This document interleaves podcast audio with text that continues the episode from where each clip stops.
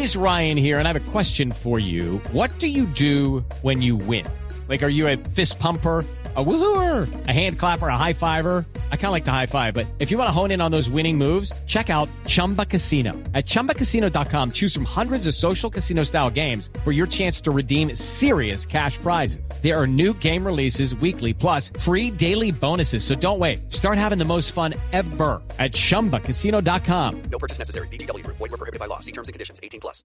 En España, atención, el Partido Popular, partido de gobierno que está en medio de un escándalo porque sus dirigentes habrían recibido sobornos y sobrepagos por debajo de la mesa. Ese Partido Popular, Silvia, en Madrid, está publicando los registros de los sueldos de los funcionarios y de los empleados del PP, intentando demostrar que no hay nada ilegal y nada oculto. Correcto, Néstor. Esto tiene un poquito, un poco de historia porque resulta que hace prácticamente una semana, el sábado pasado, el presidente de gobierno Mariano Rajoy dijo que iban a ser absolutamente transparentes con sus cuentas, las del partido y las del propias.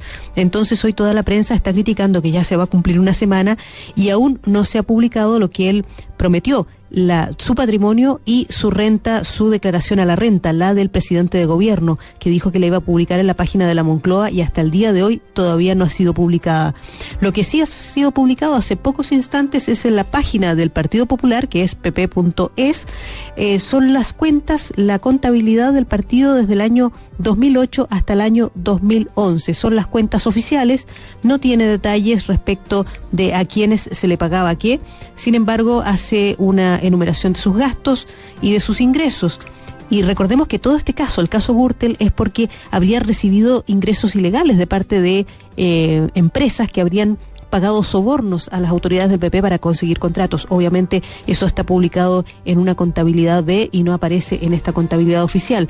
¿Qué registra como ingresos? Registra subvenciones, registra ingresos por arrendamientos, ingresos financieros, eh, beneficios inmovilizados y no mucho más. Respecto de los gastos, habla de reparaciones, arrendamientos, transportes, en fin, todo lo que una institución eh, requiere para poder funcionar, pero sin especificar que a quienes se le pagó, ni, por ejemplo, en sueldos y salarios en el año 2009 registra que ha pagado 20, casi 23 millones de euros, pero no dice ni a cuántos funcionarios, ni quiénes fueron esos funcionarios, ni cuál es el monto que se le pagó a cada uno. Es un gasto global el que se publica.